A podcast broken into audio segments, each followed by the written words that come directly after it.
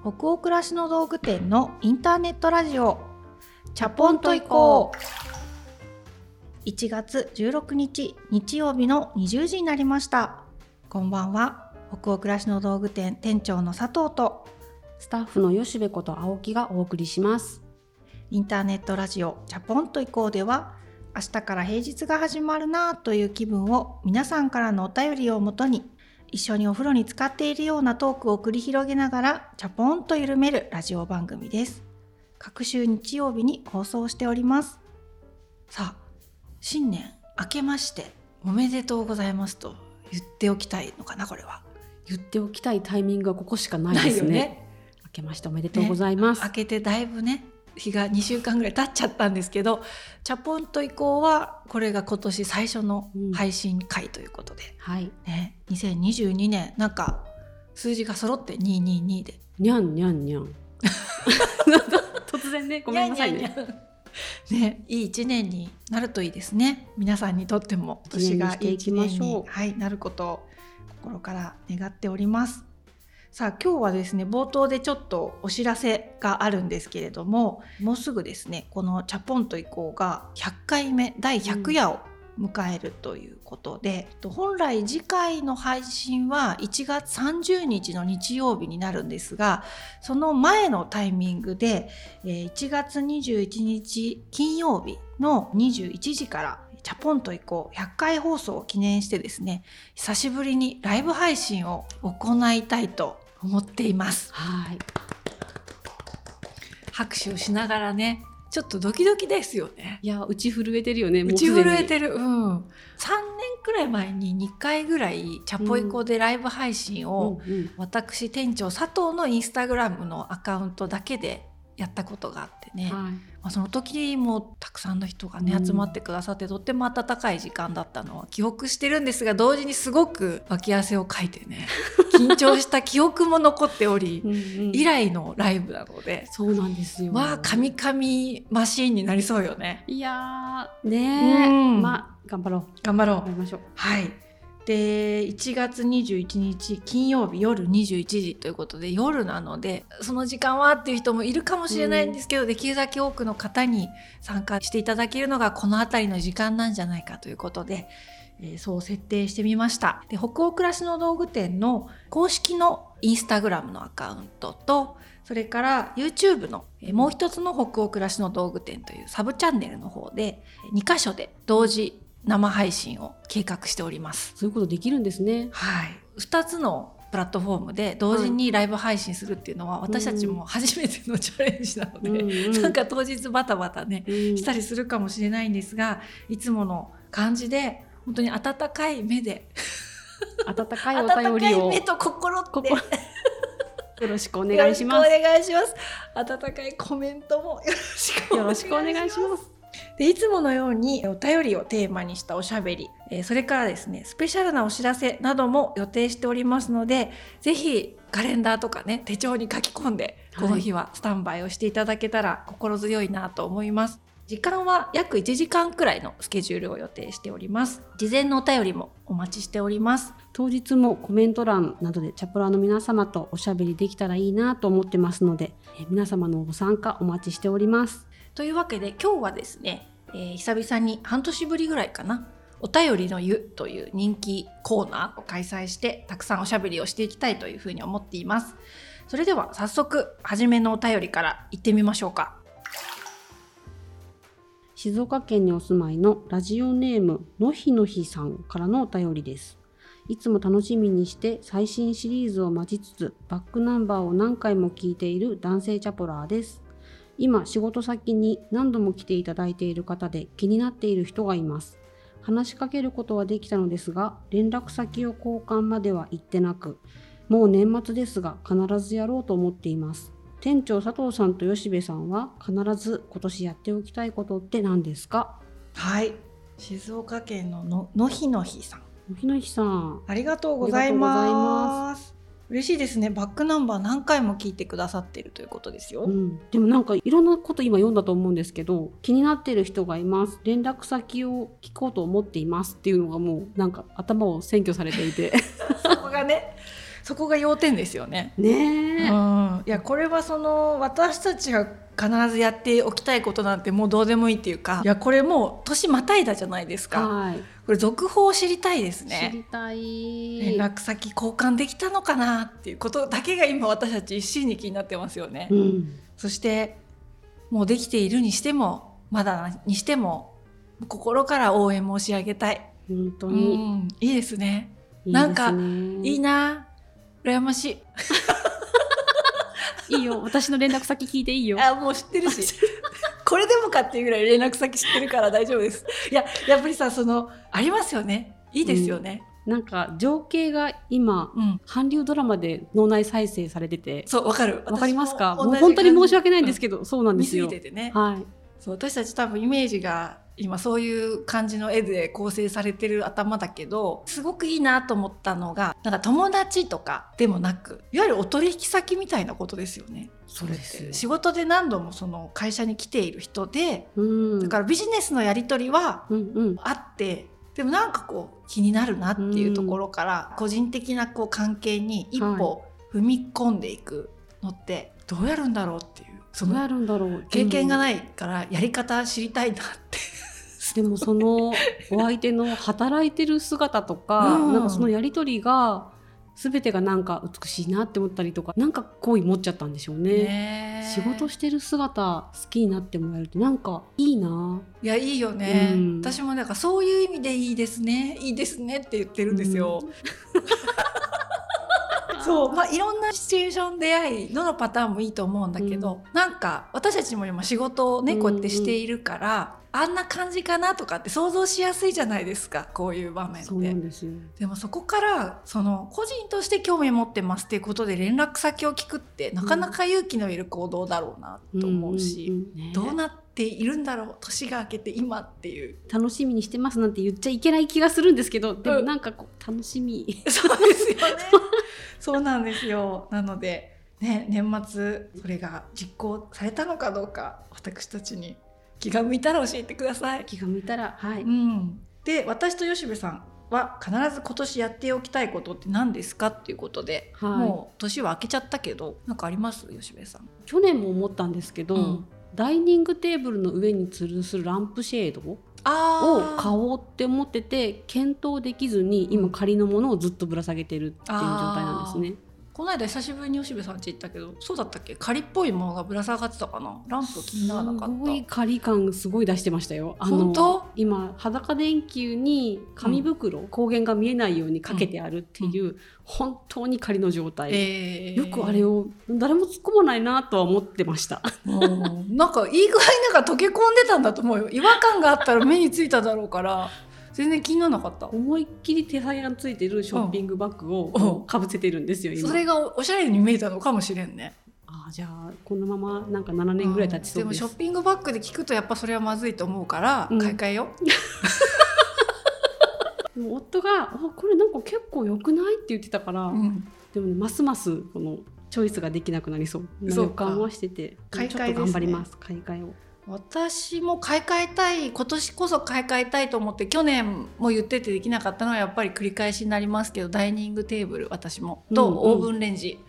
だからなんとか今年こそねそういうちょっと大物勇気を出していける自分に生まれ変わりたいのとあとねもうここで宣言しておく。チャポラーさんに言うと頑張れるから、うん、あのねピラティスずっとやりたいって私言ってるじゃないですか、はいはい、でまあ永遠にやってないんですけど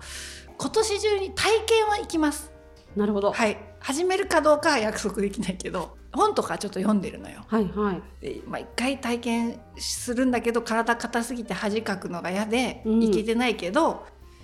今年1年たっぷり時間あるから体験は行きます。どこかで行ったら報告します。始めます始められそうかどうかを今年品定めするっていうことは頑張るから。じゃあ次のお便りいきましょうか。東京都にお住まいのラジオネーム花丸さんからのお便りです。先日スーツケースジャーニーを拝見させていただきました。私もしおりと同じくもともとは少し保守的な性格でどこに行くにも何かあったらどうしよう。一人で行ったら周りに何て思われるだろう。と無駄な心配ばかりしてしまい憧れの場所があっても結局行けずじまいということばかりでした。しかし最近仕事がなかなかうまくいかず気持ちを切り替えるために好きな場所に行ってみようと思い立ちずっと憧れだった喫茶店に一歩踏み入れる決意をしました。いざ入ってみると一人の私なんかに目を向けている人なんておらずそこにいる一人一人が自分の時間を過ごしていてお店のインテリアや料理店員さんの雰囲気など心が満たされるポイントがいくつもあり一瞬で疲れが飛んだ気がしました。スーツケースジャーニーはそんな私の体験を見ているようで共感の嵐でした。お二人は一歩踏み出してみて変わった体験やその体験を通して変化したことなどはありますか？よろしければ教えてください。はい。花丸さんありがとうございます。ありがとうございます。去年のね年末に発表した新しい当店のオリジナルドラマ「スーツケースジャーニー」を早速ご覧いただいてのご感想ということで、うんね、あのこの他にも「チャポンと以降」のお便りにもあのたくさんの方書いてくれてましたしあのドラマの方の感想フォームにもたくさん届いていて一通一通ねほんと全て大切に読ませてもらってるんですけど、うん、なんかこういう方に届いてるんだなっていうのが足掛け2年くらいかかって作ったので、うんうん、とっても嬉しいなっていうふうに思っています。でそうなんかその一人の時間をそれぞれが過ごしていてそんなに人目気にすることないんだなっていう話を花丸さんもね、書いてくださってるんですけど私もあの二十歳ぐらいの時にあのジョナサンでモーニングでアルバイトしてたことがあって朝5時から10時ぐらいまでがモーニングタイムだったのかな。でほとんどお客さんすごいその時間帯混むわけじゃないんで1人でウェイトレスそのフロア回してたんですけど、うん、本当に1人で来てる人が朝って多くってその若い方からなんか会社に行く前のサラリーマンとか含めていろんな人が毎日来るんですよ。うん、でそれぞれ新聞読んだり手帳にメモしてたりしながらトーストとかコーヒー食べていかれてなんかその一人で過ごすっていうことが全然普通で、うん、客観的に見ててもすごくいい時間だなって思ってそれが私はインプットになって。うんそれから一人で喫茶店行ったりファミレスに朝ごはん食べに行ったりするのが怖くなくなったその働く側の視点でそういう人を見た時代があったので、うん、それはすごく一つ大きな一人時間を自然に求めるようになった転機なんですよね。へえ。んなんかそれがもうドラマになりそうな話。当時ほらバンドやってたじゃない。はい、だからあのウエイトレスが天職みたいな歌は作ったね。うん、あああったね。ウェイトレスが天職だし菓子パン中毒っていう歌もあっ作った。パン好きすぎて。なんかいろいろ思い出してきた今。いやもう恥ずかしすぎる歴史なんですけど、うん、でも毎日ファミレスで夜明けを迎えて空がねどんどんこう明るくなっていって、うん、いつも決まった時間に決まったお客様がこう入ってきてもう顔見るだけで打ち込めるんですよメニューを。もう何々を一つとかっておっしゃらないで、うん、ああのおじ様が来たらコーヒーはブレンドじゃなくてアメリカンとかも全部覚えてたから、うん、なんかそういう風にして一人で朝20分とかでパッと食べて出ていかれるんですけどなんかその情景が本当ドラマになりそうなぐらい、うん、その外の明るさの変化だったりジョナサンで出してたトーストの厚さとか。あすごい覚えてるね、えー、マシンで落とすコーヒーの音とか香りとか。なんかそのウェイトレスさん視点のお店の情景とかって、うん、あ映像で見てみたいね。楽しいね。そう。私はその体験を思い出しちゃった。このお便り読んでって。うん。吉部さんどうですか？私もなんか思い出した情景が高校卒業してバイトし始めるとやっと自分のお金、うん、本当に自分がこう自由に使っていい分が出るお給料がもらえるようになったっていう時に友達は誰も捕まらないっていう時に、うん、その当時すごく大好きだった街の中にあるアフタヌーンティーサザビーが経営してるカフェあるじゃないですか、うんうん、それがうちも田舎なんですけどあったんですよね、うん、そこに一人でちょっと行ってみようと思って行ったらなんか良かったんですよ。一人ぼっちが心地いいっていう体験したのが多分その年頃の時ででその時から映画も一人で行けるようになったし一人ぼっちと友達になれたなっていう実感を持てた時期かなって思いました。うんうん、いいいい話。それもなんか絵が浮かぶ。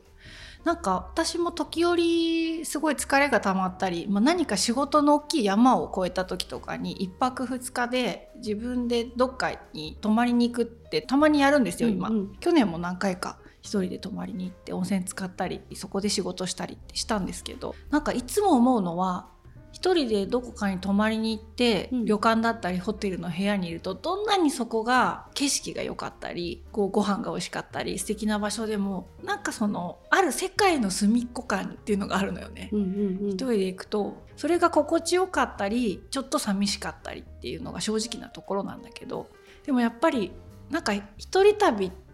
居心地のいい隅っこ感ってあるなと思ってて。うんちょっと寂しかったりもするんだけど、うん、なかなか変え難い時間と空間だったりするから自分もそういうのをすごく求めているのでスーツケースジャーニーもすごいセリフ量が少なかったりあのしっとりとした時間が淡々と過ぎるドラマなんですけどなんかあんまり激しい出会いとかなくて、うん、ある意味こう隅っこに汚感が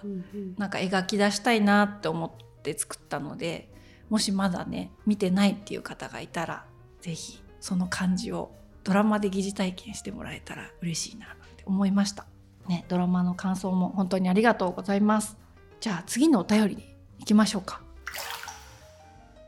神奈川県にお住まいのラジオネームいちご大福さんからのお便りです。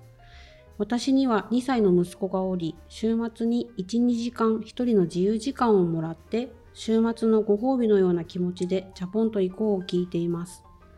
来月から約3年ぶりに働くことになり、未経験の仕事に挑戦することを決めたためとても緊張しています。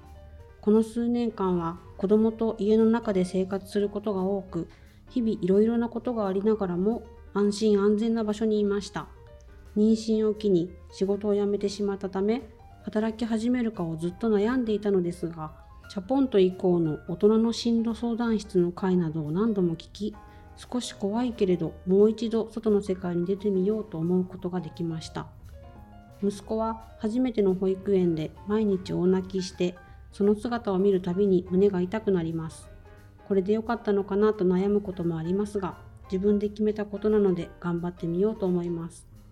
はい。いちご大福さん食べたくなっちゃったいちご大福。食べたい。ね。お便りありがとうございます。ね三年ぶりに未経験のお仕事にお子さん持たれながら挑戦するということで2歳だともう結構はっきりいろいろね分かるから、うん。うん、吉部さんもそうだったよね。ちょうど2歳でしたね、ね、だからある程度成長してから預ける辛さというか、うん、分かるからねもうね。入り口でバイバイってする時間を、が必要な時期ですよねこれ。ね。なんかねでも大人の進路相談室の回何度も聞いてもう一度外の世界に出てみようと思うことができましたって書いてくださって、ね、すごいしみじみ嬉しいなありがたいなって思ったのとこのお便り読んだ時私も結構胸がギューッとなってうちの息子も0歳から保育園行ってるんですけど泣き続けて泣き続けて2歳までまだ泣いてたんですよ朝、うんうん、で私はこんなに泣かせながら働いてていいんだろうかとか、うん、ある時から全く平気になっちゃったんですけど保育園行きたいってなるまで時間かかったんですね。うんうん、で他のお宅のお子さんはもうすっかり慣れててなんか朝行ったら先生に飛びつくぐらいの、うんうん、こう夏っこさを見せてる中でうちの子がこうなかなか輪の中にね入っていかなくて泣くとかが私も本当に朝送っていくのが長いこと辛かったので、うん、分かるなとかって思っちゃって。ですごい泣き叫ぶ声が保育園の外まで聞こえてきて自転車でね保育園離れていく時も背中から聞こえてくるわけです後ろから、はいはい、うちの息子がまだ泣いてる声が、うんうん、徐々に徐々にまあ聞こえなくはなるんだけど当分聞こえてるから私も一回だけ自分も泣きながら自転車こいで会社行ったことあります。お母さんの方が泣けてくる。で後ろ髪引かれながら見てると「お母さん行ってください」って言われるんですよね。そう、ね、保育園の先生も行っちゃってくださいっていう感じで。でじゃあ行ってきます。よろしくお願いします。っていう感じで先生とねもうなんかある意味肩組み合って一緒に頑張るっていう感じだったし、まあそこ超えて保育園ね本当にあの先生も友達も好きってなって元気に通えるようになったりして安心して働けるようになった時期がその後来るんだけどその時期は訪れるんだろうかって思ったあの絶望に近い時期がねやっぱりあったんで何の解決策もないんですけどあるよね。いやその気持ちめっちゃわかりますっと思います。やっとそれで通うようになったな。ありがてえ。ありがとうってこう、うん、保育園と子供に思いながらそうするとまたなんか年齢の何波なのかわからないけど途中でまた行きたくないみたいな雰囲気が出す時があってそれは小学校直前とかは体を持っていけばいいではなく、うん、本当にこんこんと話を聞いたりしたりっていうフェーズもあって、うん、わーなんか聞いてた通りじゃないけど本当にドラマチックな人生になっちゃってるなって思った時がありましたね。そうだよねこう意図してなかったけどいろんなことが勝手に降りかかってきて、うん、そう成長してやるぞっていうこう覚悟を決めた時はあった気がしますね。うん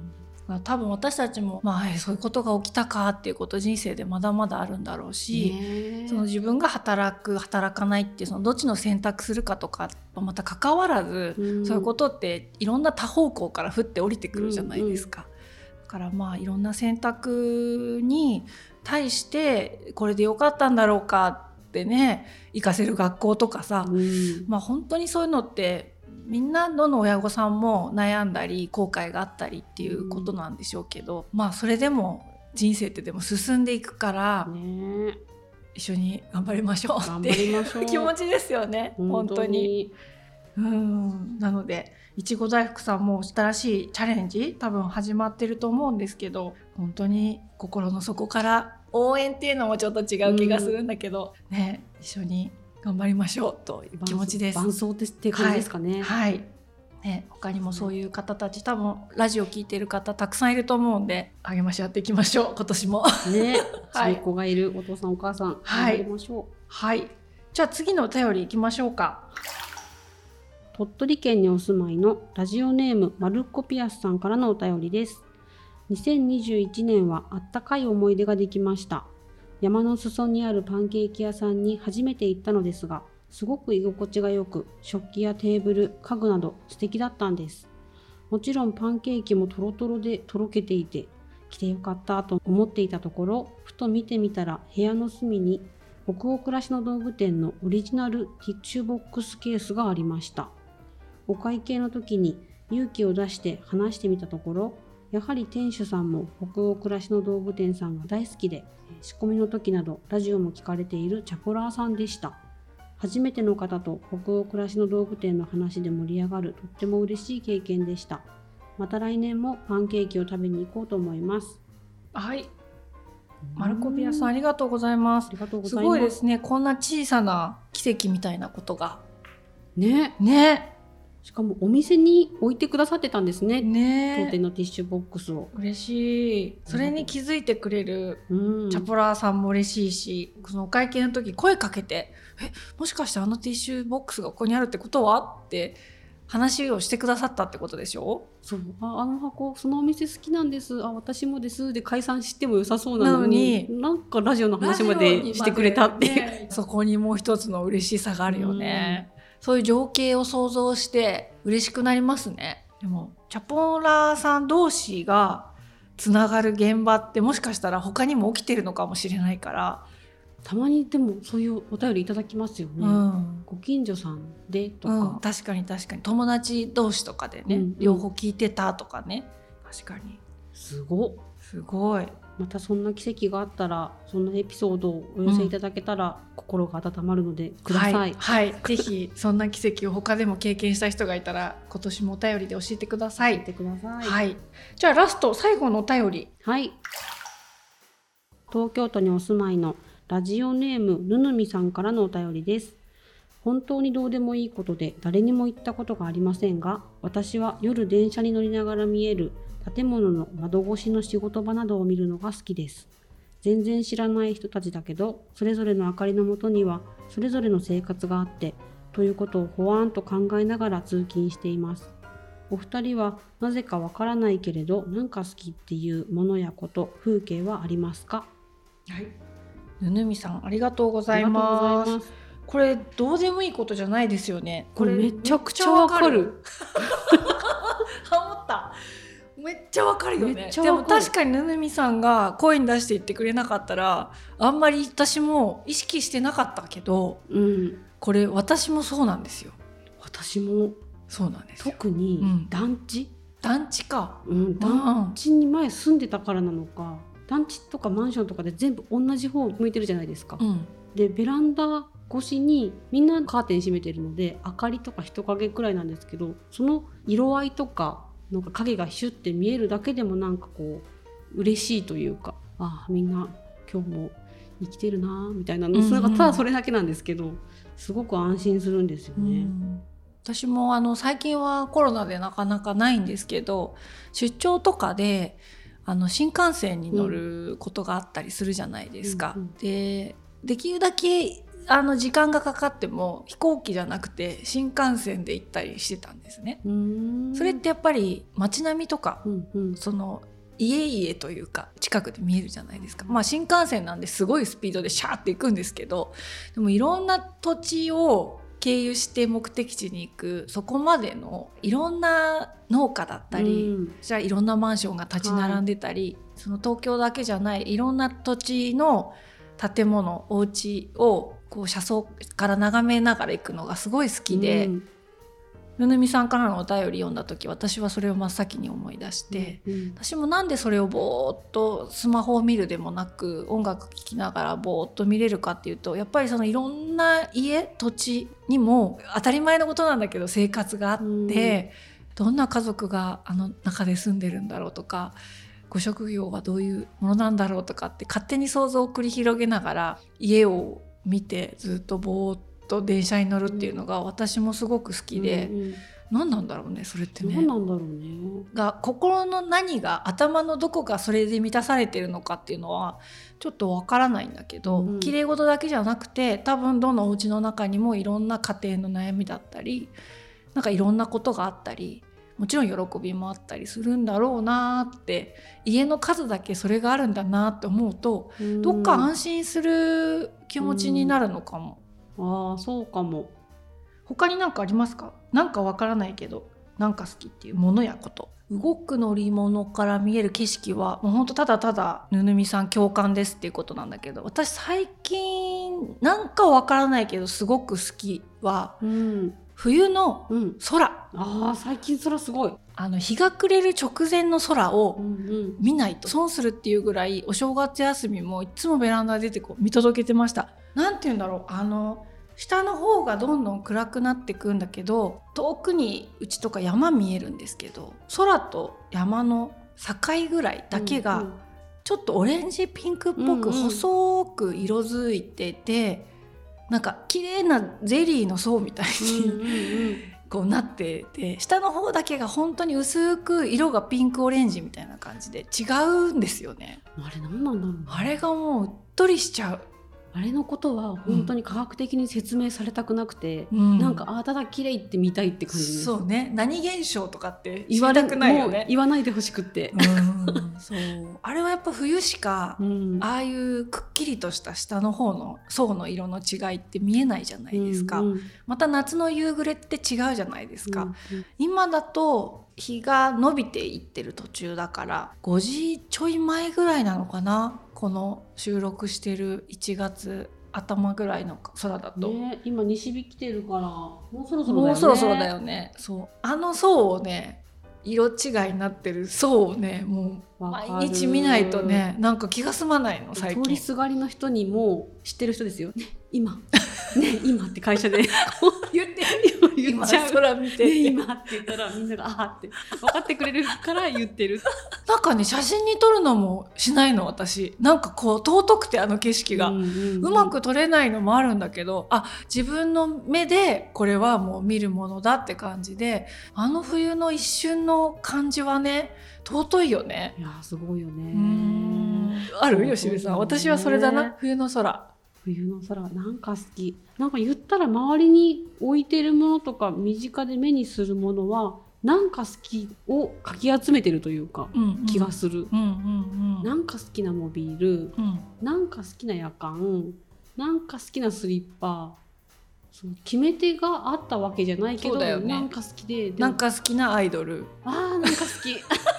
これだよね。だからねなんかなんか好きはねあんまり説明しない方が、うん、その尊さを保てる場合もあるから、うん、なんかムカつくとかさ、うんうん、なんか悲しいとかなんかってね私すごい大事で尊いなと思う、うん、その言葉にできないものを自分の中で言葉にできないままに至極丁寧にというか大事に持ってるっていうのも、なんか大事。なんか大事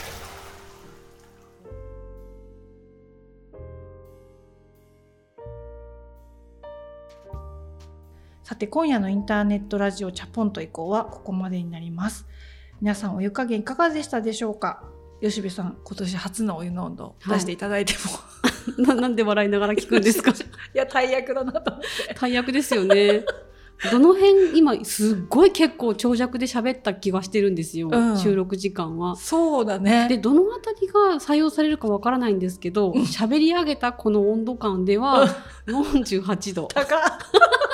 これねどう編集されるかでね若干の聞く方とズレがあるかもしれないけど今私たち相当長く喋ったんでね。結構喋りましたよね、ええ、48度でじゃあ行かしてもらいましょう、はい、皆さんの気分も今日も少しでも緩まると嬉しいです番組は北欧暮らしの道具店のサイト上やアプリに加えて YouTube や Spotify など合計7カ所で配信をしています。ぜひご自分のライフスタイルにフィットしたプラットフォームでお楽しみください。引き続きお便りも募集中です。感想、ご意見、ご質問など、サイトやアプリでチャポイコ最新記事を検索していただき、ページ後半にあるバナーよりお送りください。Spotify などの場合は説明欄のリンクからお便りフォームに飛ぶことができます。全国のチャポラーの皆さん、お便りお待ちしてます。えー、次回のチャポンと以降はいよいよ100夜を迎えます。放送は1月30日日曜日夜20時を予定しております。番組の冒頭でもご案内した通り1月21日金曜日21時からはインスタグラムと YouTube のライブ配信も予定しておりますのでどうぞ楽しみにしていってください。それでは明日からもチャポンと緩やかにそして熱くいきましょう。北欧暮らしの道具店店長の佐藤とスタッフの吉部こと青木がお送りしました。それではおやすみなさい。おやすみなさい